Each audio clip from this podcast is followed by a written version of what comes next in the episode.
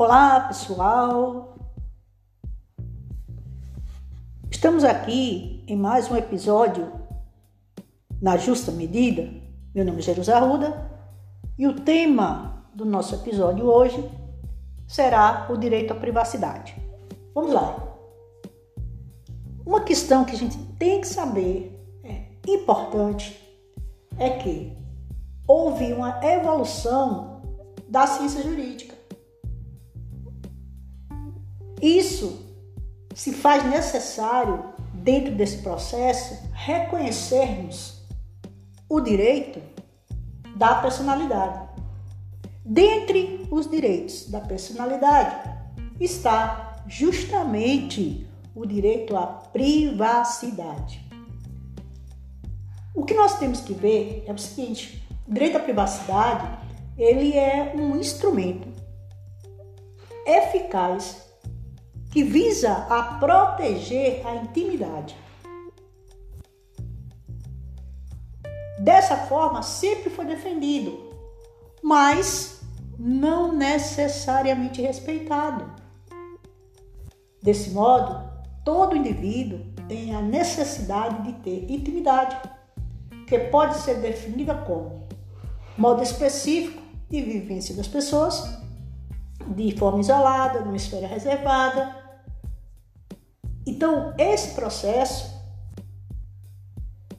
quando a gente observa essa questão do ponto de vista da Constituição, há uma ressalva de que foi a Constituição de 1988 a primeira Constituição que, de modo expresso, dispôs sobre tal prerrogativa,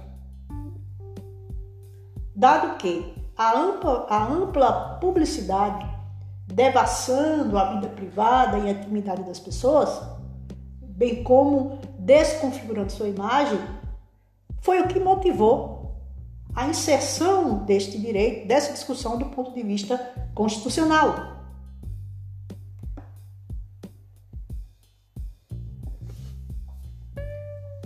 Do ponto de vista da sua historicidade, nós temos que observar que existe uma diversidade de influências até que chegássemos à proteção constitucional em 1988. A ressalva que nós fazemos aqui é que apenas com o constitucionalismo social, isso mesmo, apenas com o constitucionalismo social, que foi inaugurado com as constituições mexicana e alemã, que os direitos da personalidade foram vistos como garantias fundamentais e deveriam constar em qualquer carta constitucional, como objetivo, como forma de obter condições mínimas de sobrevivência digna a todo ser humano. Para ratificar essa ideia, foram assinados Observe, diversos instrumentos de direito. De proteção a esse direito à intimidade.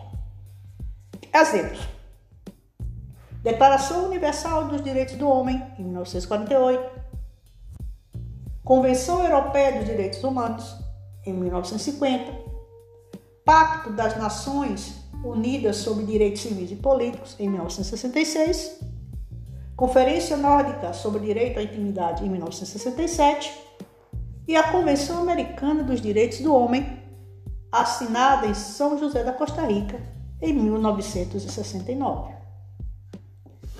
Quais são os limites? O direito à privacidade apresenta diversas definições de acordo com sua época e local. E de tal forma subjetivo que não há como admitir a flexibilidade acerca dos limites de uma conceituação. Em cada período histórico, há um tipo diferente de privacidade.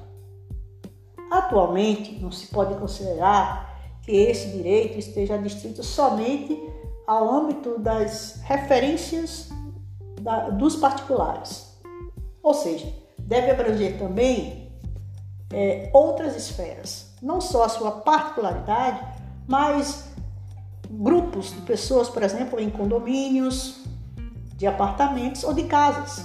O direito à privacidade está também presente em espaços de convivência social, como clubes de recreação, porque são considerados um prolongamento da casa, já que não se pode sempre contar, como acontecia no passado, com áreas próprias para o lazer e para o esporte.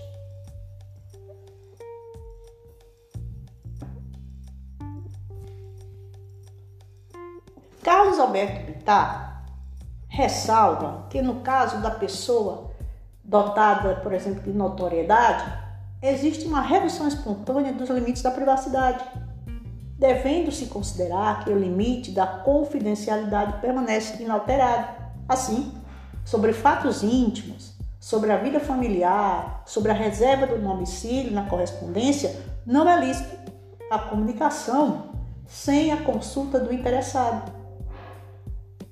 No campo do direito, a intimidade, a, a privacidade são protegidos.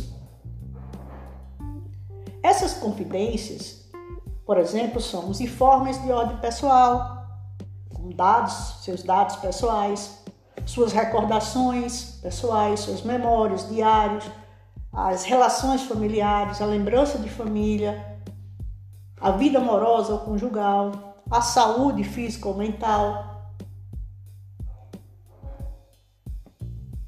Desse modo, a maioria dos doutrinadores afirmam que se deve levar em conta a prevalência do interesse coletivo sobre o particular.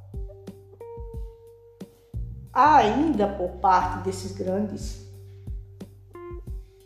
há ainda por parte destes grande insegurança quanto ao limite entre o direito público e o direito privado.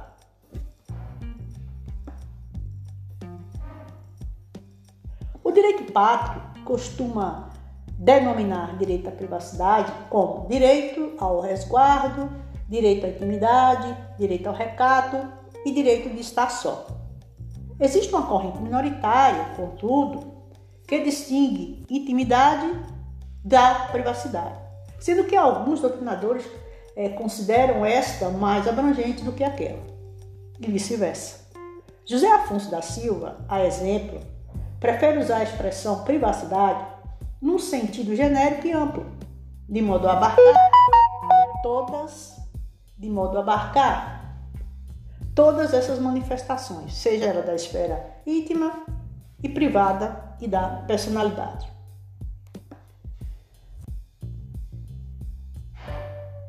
A tutela da preservação das coisas íntimas e privadas abrange também o direito à inviolabilidade do domicílio e da correspondência, o sigilo pessoal e o das cartas confidenciais e demais papéis pessoais.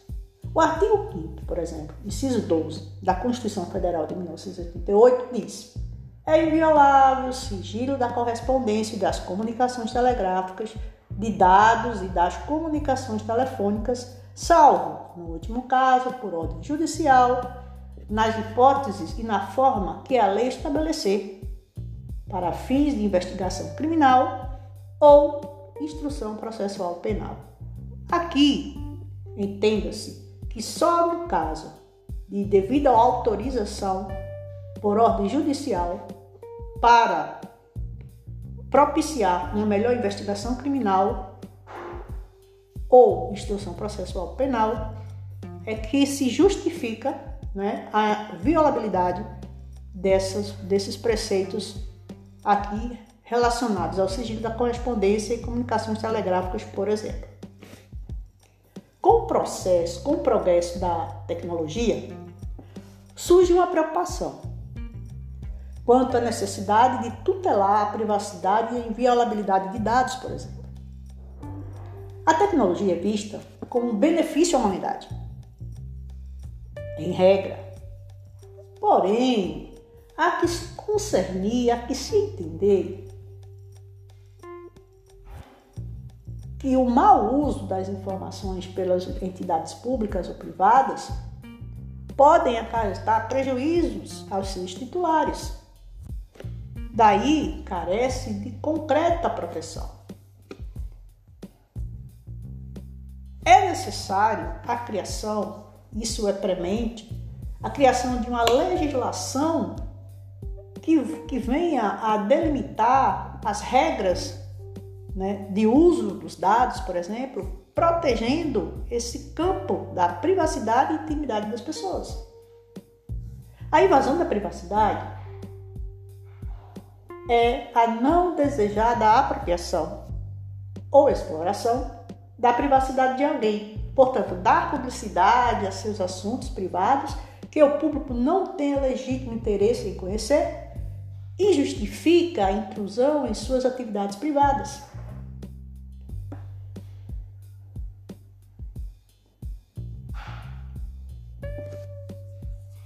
direito à tecnologia, desse modo,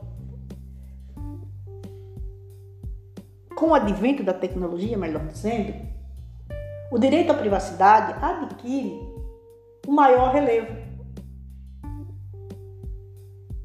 O rádio, a TV, os computadores, a internet deram origem a uma verdadeira revolução tecnológica. Uma nova era. O direito à vida privada, é um dos direitos da personalidade que ganhou, portanto, considerações particulares a partir de grandes avanços da ciência e da tecnologia nos últimos anos. O direito à privacidade é sim uma conquista importantíssima que deve prevalecer apesar da existência de toda a tecnologia que nós temos. Tanto no ambiente profissional quanto no âmbito pessoal. A cada momento, cada momento, as pessoas se deparam com câmaras é, de segurança nos prédios, em shoppings, nas escolas. Os executivos, presidentes de algumas empresas têm acesso a conteúdos e correio eletrônico dos seus funcionários. O surgimento da informática, que deu origem a novos problemas no campo do direito, porque toda alteração da realidade faz surgir a necessidade de se contemplar as situações emergentes que são desamparadas pelo ordenamento jurídico.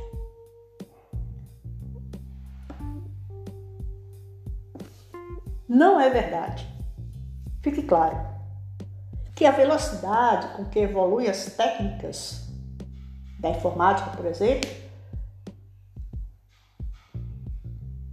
por si só tome conta dessa esfera privativa sem que haja uma contrapartida do direito à sua proteção. As relações virtuais e seus efeitos são uma realidade.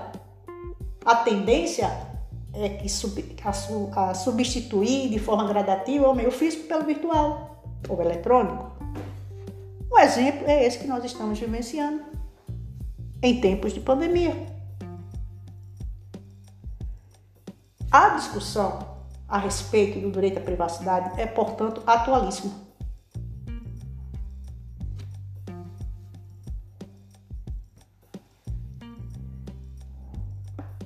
Feito essa introdução, que, de que maneira nós podemos, por exemplo, conceituar privacidade? O termo Direito à intimidade é considerado, por exemplo, como tipificação dos chamados direitos da personalidade, inerentes ao próprio homem.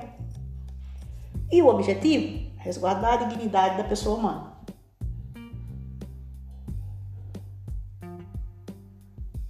Tudo isso surge como uma reação à teoria estatal sobre o indivíduo e encontra um guarita, guarida, perdão, e documentos como a Declaração dos Direitos do Homem de 1789, a Conferência Internacional Americana de 1948, a Convenção Europeia dos Direitos do Homem, a Constituição de 1988, dentre tantos e tantos outros documentos que foram sendo construídos ao longo da história. Com com o progresso científico e o avanço da tecnologia, são diversas as formas de intromissão na intimidade e na vida privada das pessoas, e isso se agrava a cada dia. No passado, por exemplo, a necessidade de estar só era atribuída a uma excentricidade da pessoa. No entanto, hoje ela se apresenta como uma outra realidade. Ou seja, a tecnologia provoca um aumento de forma abrupta, desenfreada, nas diversas possibilidades e na velocidade do acesso à informação, e o que leva, de modo consequente, a uma grande fragilidade da esfera privada e da intimidade das pessoas. A privacidade pode ser definida como direito de estar só, ou, talvez de um modo mais preciso, o direito de ser deixado só. Ainda que de modo vago, essa primeira ideia de privacidade deve ser compreendida, melhor dizendo, interpretada, como sendo o direito de ser deixado só. O que nos leva a não interferência pelo Estado na vida do indivíduo. No entanto, deve-se compreender que a privacidade não apenas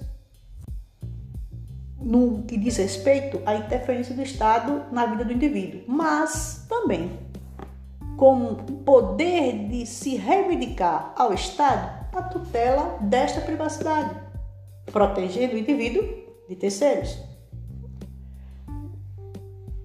Na sociedade contemporânea, porém, a noção de privacidade extravasa os conceitos de isolamento ou tranquilidade. O direito de estar só revela-se insuficiente em uma sociedade em que os meios de violação desta privacidade caminham paralelamente aos diversos importantes avanços da tecnologia. Isso é um fato.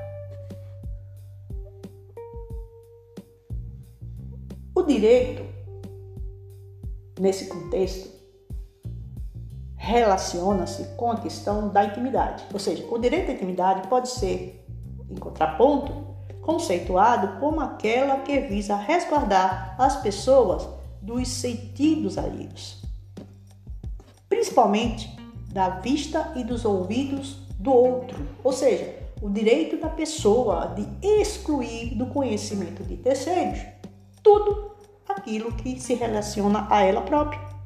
Então, direito à intimidade é ainda o poder correspondente ao dever de outras, de todas as outras pessoas de não se, de não interferir na intimidade alheia.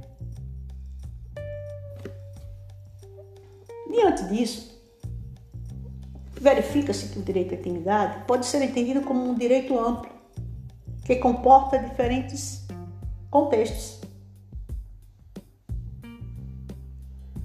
Um deles, talvez o mais importante, é o chamado direito ao segredo, que constitui um aspecto particular do direito à intimidade. Assim, o direito ao sigilo refere-se aos fatos específicos que não convém ser divulgados, sejam por razões pessoais, por questões profissionais ou comerciais.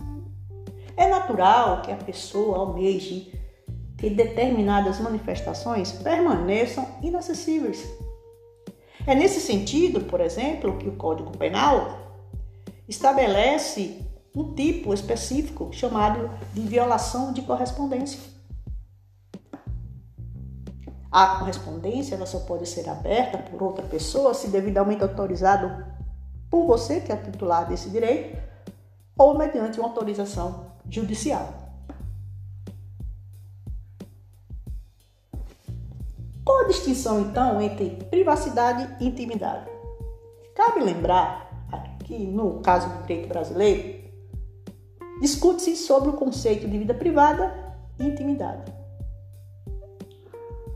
Em especial na configuração dos direitos da personalidade, ambos contidos no artigo 5 inciso 10 da Constituição Federal, que diz: São invioláveis a intimidade, a vida privada, a honra e a imagem das pessoas.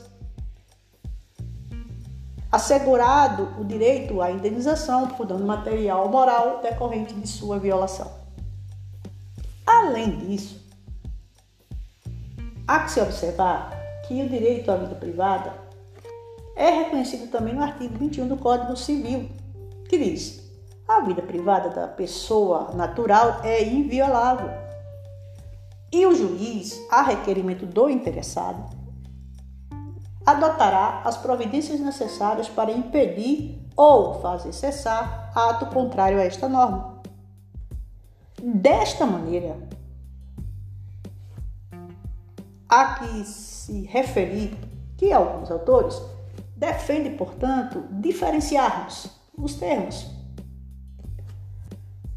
Porém, não existe uma uniformização doutrinária ou legislativa sobre a questão. Assim, intimidade pode ser considerada, grosso modo, no âmbito do exclusivo, referente ao que, ao, ao que alguém reserva para si, sem tipo de repercussão social, nem sequer ao alcance da vida privada. Já a vida privada, por mais isolada que possa ser, sempre se caracteriza pelo viver entre os outros, por exemplo, em família, no lazer, no trabalho. Então, o contexto da vida privada significa que você convive com outros em grupos, na sua família, no seu trabalho, nos momentos de lazer. E a vida íntima diz respeito a você individualmente. Dentro desse contexto, com relação a esses direitos, surge a chamada teoria das esferas. Imagine três círculos, de dentro para fora. O círculo do centro, que está dentro do círculo do meio, que por sua vez está no círculo maior. Três círculos, cada esfera um círculo. Então, a teoria das esferas é uma outra forma de tratarmos esses conceitos.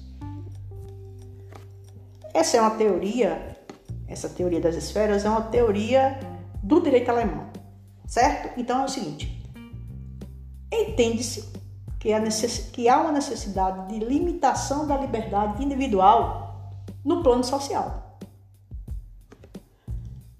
E isso gera a sua tutela jurídica. Assim, a intensidade dessa tutela jurídica deve variar de forma inversamente proporcional à sua sociabilidade. Ou seja, quanto mais interno dentro da esfera estiver o comportamento, mais intensa será a sua proteção jurídica. A teoria das esferas se divide. Então, a noção de privacidade ela se dá em três esferas concêntricas. Quais são essas esferas? Esfera privada, esfera íntima e esfera secreta. Na esfera privada estão contidas as outras duas esferas, que é a esfera íntima e a esfera secreta. Portanto, a esfera íntima e a esfera secreta estão contidas na esfera privada. Na esfera privada, nesta se encontram aspectos da vida das pessoas excluídos do conhecimento de terceiro. Aproxima-se, de certa forma, da noção de privacidade. A esfera íntima é a do meio, intermediária, entre a esfera secreta e a esfera privada. Então, a esfera íntima é a segunda, é a do meio intermediária, como disse, entre as duas. Contém valores no âmbito da intimidade, com acesso restrito a determinados indivíduos com os quais as pessoas se relacionam de forma mais intensa. Por fim, a menor esfera, a esfera secreta, a esfera do segredo. Refere-se ao sigilo. Desta forma, quanto mais interna for a esfera, mais intensa deve ser a proteção jurídica desta. No entanto, a teoria das esferas enfrenta críticas. Ela tem uma aplicação regular nos tribunais alemães. No entanto, aponta-se a impossibilidade de se determinar de modo científico as fronteiras delimitativas entre a esfera secreta, a esfera, a esfera íntima e a esfera privativa. Então, ainda pode-se falar na falta de relevância prática na divisão das esferas.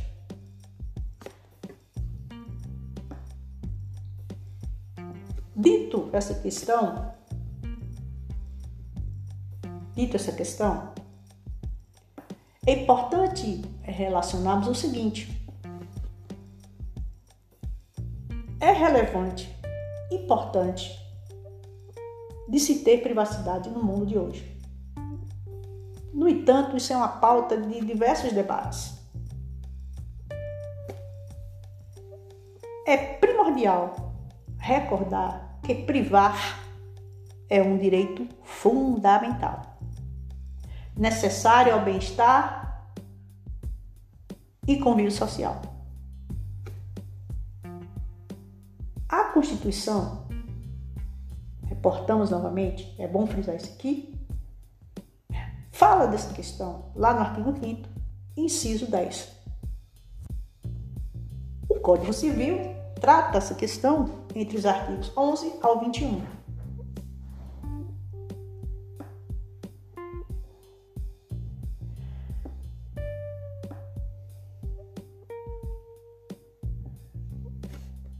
Quando é que isso teve origem? Quando é que se categorizou as esferas públicas e privadas? Foi um filósofo e sociólogo alemão Jürgen Habermas, quem primeiro categorizou a esfera pública e a esfera privada. Para ele, analisando a esfera da polis, ou seja, da cidade, estado, cidades livres de vida pública, e do oikos, cidade grega antiga individualizada. Então, para Habermas, o comportamento de cada cidadão como corpo público se dá quando há liberdade de comunicação e interesses. A noção que se tem sobre privacidade em meados do século 17 e 18, com pequenos mas valiosos avanços, são construções, é como se fossem construções de quartos individuais diários pessoais. Tendo raízes latinas, o termo privacidade recebe modulações e hoje é ancorado como liberdade de autodeterminação informativa. Com a Declaração dos Direitos do Homem, já citados por nós aqui em 1789, no período da Revolução Francesa, lá atrás, a população teve seus direitos individuais e coletivos pautados de modo universal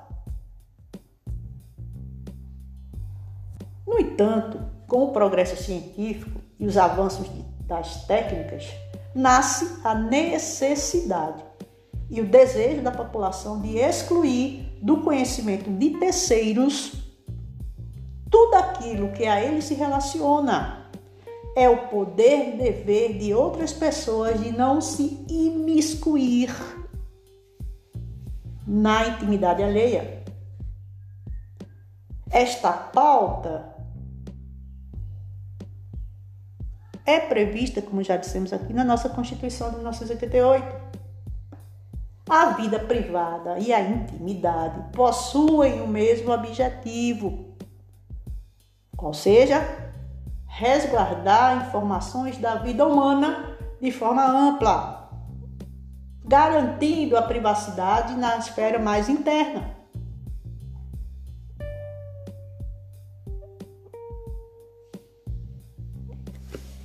Quando falamos sobre direito à privacidade, este está envolto, né, aos direitos à intimidade, à inviolabilidade do domicílio, à honra, ao sigilo, às comunicações e à imagem, entre outros aspectos que fazem abranger a ideia do que é ser privado. Em contrapartida, existem figuras Há figuras, na verdade, que não têm esse mesmo respaldo. Como no caso da pessoa jurídica no Brasil. Os direitos da personalidade são inerentes à pessoa humana, não sendo as pessoas jurídicas titulares deste direito, possuindo apenas honra objetiva, que dizem respeito à imagem e identidade. O Código Civil, artigos 6 e 7, dispõe que o direito à personalidade acaba com a morte, porém, no parágrafo único do artigo 12 do mesmo Código Civil, dizem respeito, afere que, mesmo morto, este poderá sofrer violações inerentes à sua personalidade, honra, privacidade, imagem, tendo, portanto, a família o direito de pleitear uma indenização ou que se cesse a conduta com possíveis sanções, ou seja, o direito à sua privacidade. Ela extrapola o momento em que você está vivo. Deve-se respeitar a memória dos indivíduos. Por fim, para este momento, há que se referir à legislação que trata desse direito. Primeiro, a Constituição Federal, artigo 5, inciso 10,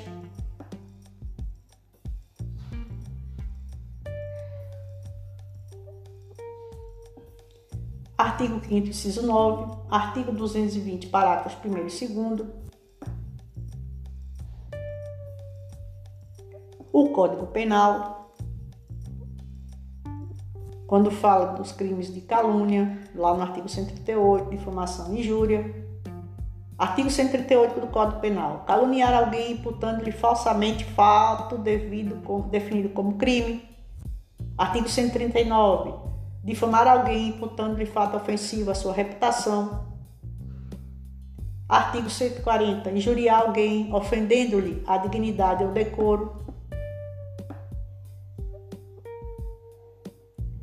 Além disso, no mundo moderno, é, existem, houve o surgimento de novos crimes, como o crime cibernético ou o crime informático, lá é, com a Lei 12.737 de 2012, que regulamentou os delitos informáticos e alterou algumas tipificações do Código Penal. E também a Lei 12.965 de 2014, conhecida como Marco Civil da Internet.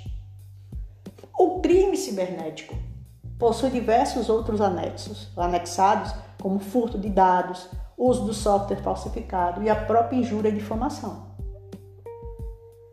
O fruto de dados está lá no artigo 171 do Código Penal, que fala acerca do crime de estelionato.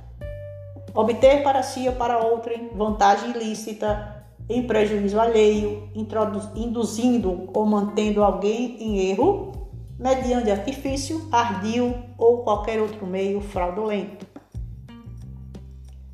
Temos ainda o Código Civil, né? que já foi citado vários dispositivos aqui, onde a violação da privacidade é algo danoso na esfera moral do indivíduo, é o limite extremo da liberdade de expressão e da informação. Tal abuso é passível de intermediação do Poder Judiciário, responsabilizando penalmente, como já exemplificado aqui, e civilmente aos respectivos autores e titulares desse direito.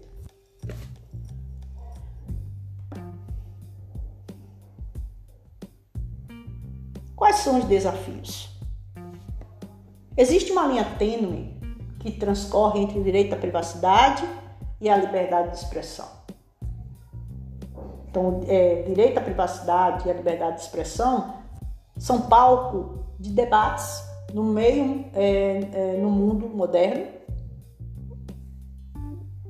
um, porque existe uma colisão entre esses dois interesses na sociedade, de um modo geral. Um grande desafio é mostrar a importância de ambos esses direitos. Tanto o direito de informar, quanto o direito de ser informado. Partindo-se do princípio da ideia da liberdade de expressão. O capítulo 5 da Constituição Federal, artigo 220, explica o seguinte: que a manifestação do pensamento, a criação, a expressão e a informação sobre qualquer forma, processo ou veículo não sofrerão qualquer restrição observado o disposto nesta Constituição. No parágrafo 2 deste artigo, diz que é vedada, ou seja, é proibida, toda e qualquer censura de natureza político, ideológica e artística.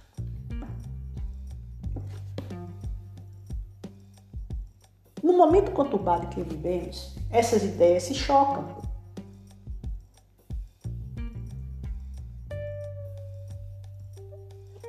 Nesse, em contrapartida, juntamente veio o direito à privacidade. E este direito à privacidade tem um princípio chamado de erga omnes. Ou seja, consiste num direito negativo pela não exposição da esfera particular. É o que diz Celso Ribeiro Bastos, que diz o seguinte: Celso Ribeiro Bastos afirma que é a faculdade do indivíduo de se impor, ou seja, de obstar a intromissão de estranhos na sua vida íntima, impedindo o acesso à informação sobre a privacidade e a divulgação desta. Cabe ao Poder Judiciário controlar esses abusos, abusos da liberdade de expressão, mediante o exercício da sua jurisdição.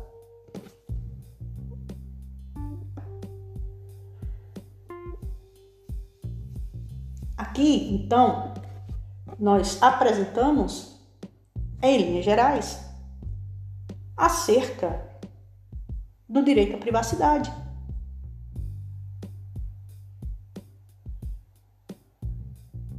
É, são questões para reflexão. São considerações ao direito da privacidade no contexto da sociedade da informação.